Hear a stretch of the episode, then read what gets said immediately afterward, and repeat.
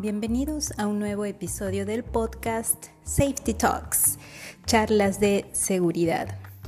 Bien, el día de hoy vamos a conversar acerca de la selección del protector respiratorio. Habíamos conversado de que cada vez que exista algún ambiente de trabajo donde haya alguna exposición, algún peligro que pueda afectar nuestro sistema respiratorio, entonces debo de utilizar un protector respiratorio. Este puede ser una mascarilla, puede ser un protector de media cara, de cara completa, ¿sí? Todo va a depender del trabajo que voy a realizar. Bien, entonces, Habíamos también comentado que existen en sí dos grandes grupos. Uno es si en el ambiente de trabajo o voy a trabajar en un ambiente donde hay partículas en suspensión, es decir, polvo, algún tipo de neblina o humos, entonces me corresponde utilizar filtros para partículas. ¿Sí? Filtros para partículas. Ahora, el otro caso es si voy a trabajar en un ambiente donde hay vapores o gases.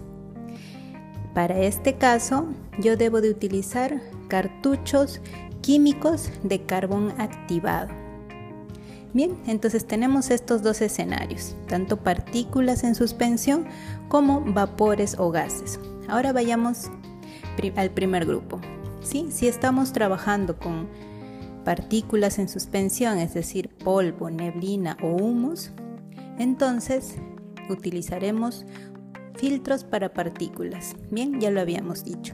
Nuestro sistema respiratorio, ¿sí? a, partir de, la nariz, eh, puede pasar, ¿sí? a, través de, a través de la nariz, puede pasar eh, partículas que mm, como máximo sean de 10 micras.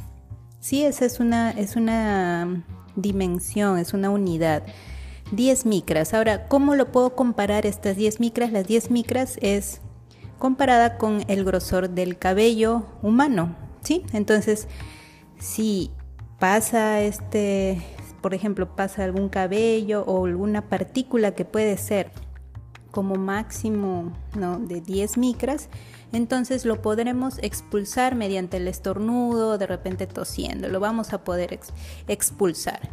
Pero si es menor a 10 micras, esa partícula definitivamente va a pasar y se va a alojar en nuestros pulmones y más adelante obviamente nos va a causar algún tipo de enfermedad. Entonces, hay muchas partículas ¿sí? que son menores a 10 micras, menores a el grosor de un cabello.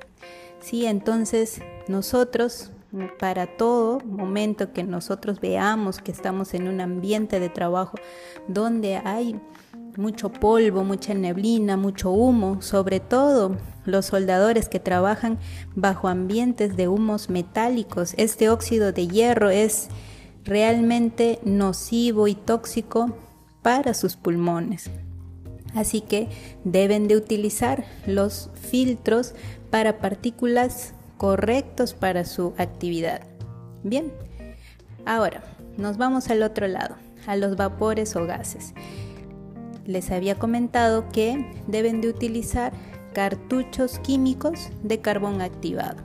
Bien, entonces, ¿por qué? ¿Por qué trabajar con estos cartuchos químicos de carbón activado? Porque el carbón activado va a absorber esas moléculas de vapores o gases.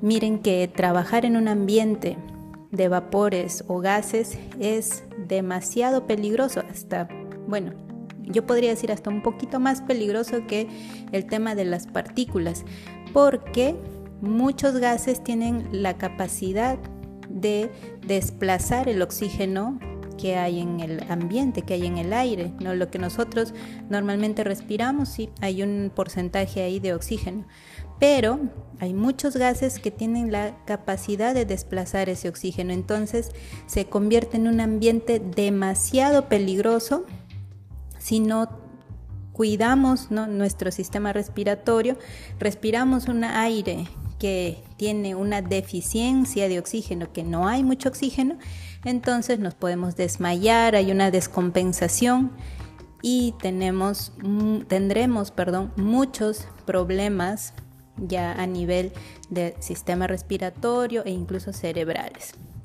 Ahora, ¿qué gases son esos que son nocivos para nuestra salud? Por ejemplo, tenemos el monóxido de carbono. Sí, este monóxido de carbono es capaz de desplazar el oxígeno del ambiente. El propano, el gas propano, el gas butano, el helio, el argón, el metano, el nitrógeno. Bien, entonces, si yo voy a trabajar con este tipo de sustancias, debo de utilizar un correcto cartucho químico de carbón activado.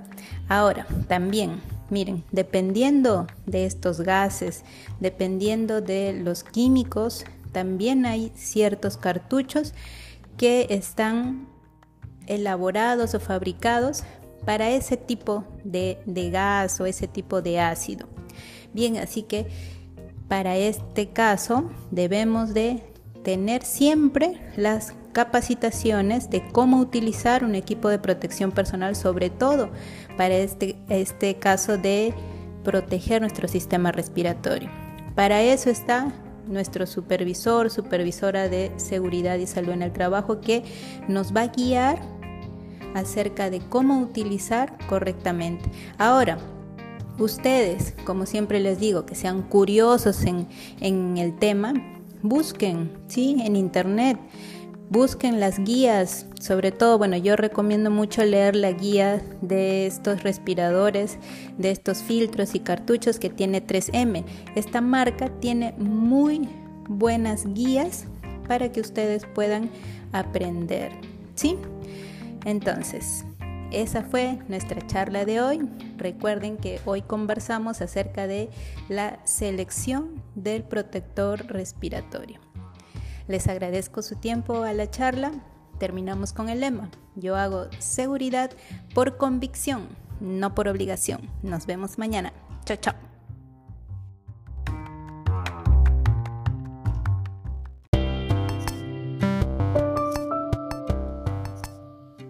Safety Talks is sponsored by Anchor.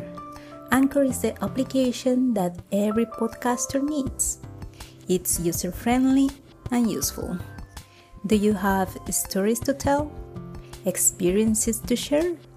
Let's join Anchor. In the description, you'll find the link.